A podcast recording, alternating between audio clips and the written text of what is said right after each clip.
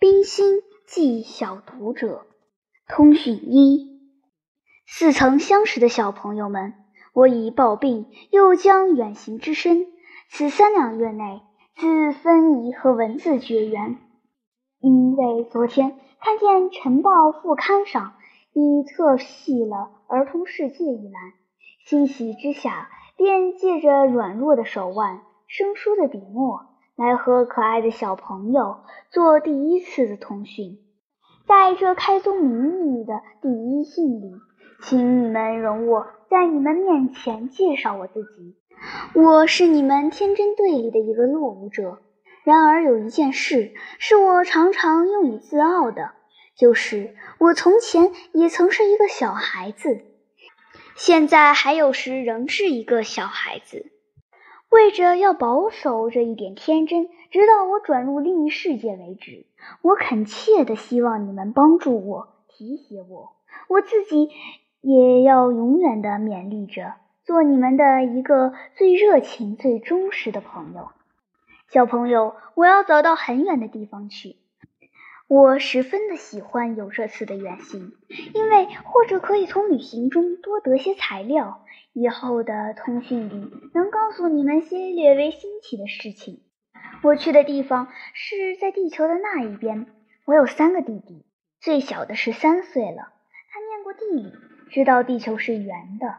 他开玩笑的和我说：“子子，你走了。”我们想你的时候，可以拿一根很长的竹竿子，从我们的院子里直穿到对面你们的院子里，穿成一个孔穴。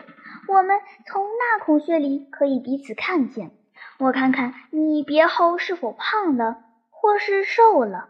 小朋友想这是可能的事情吗？我又有一个小朋友，今年四岁了。他有一天问我说：“子子，你去的地方？”是比前门还远吗？小朋友，看是地球的那一边远呢，还是前门远呢？我走了，要离开父母兄弟，一切亲爱的人。虽然是时期很短，我也已觉得很难过。倘若你们在风尘雨息，在父亲母亲的膝下怀前，姊妹兄弟的行间队里，快乐柔甜柔的时光之中。能联想到海外万里有一个热情忠实的朋友，独在恼人凄清的天气中，不能想得这般浓福，则你们一瞥时的天真与念念，从宇宙之灵中已遥遥地赋予我以极大无量的快乐与慰安。小朋友，但凡我有功夫，一定不使这通讯有长期间的间断。若是间断的时候长了些，也请你们饶恕我，因为我若不是在同心来复的一刹那，轻拿起笔来，我绝不敢以成人繁杂之心来写这通讯。这一层是要请你们体恤怜悯的。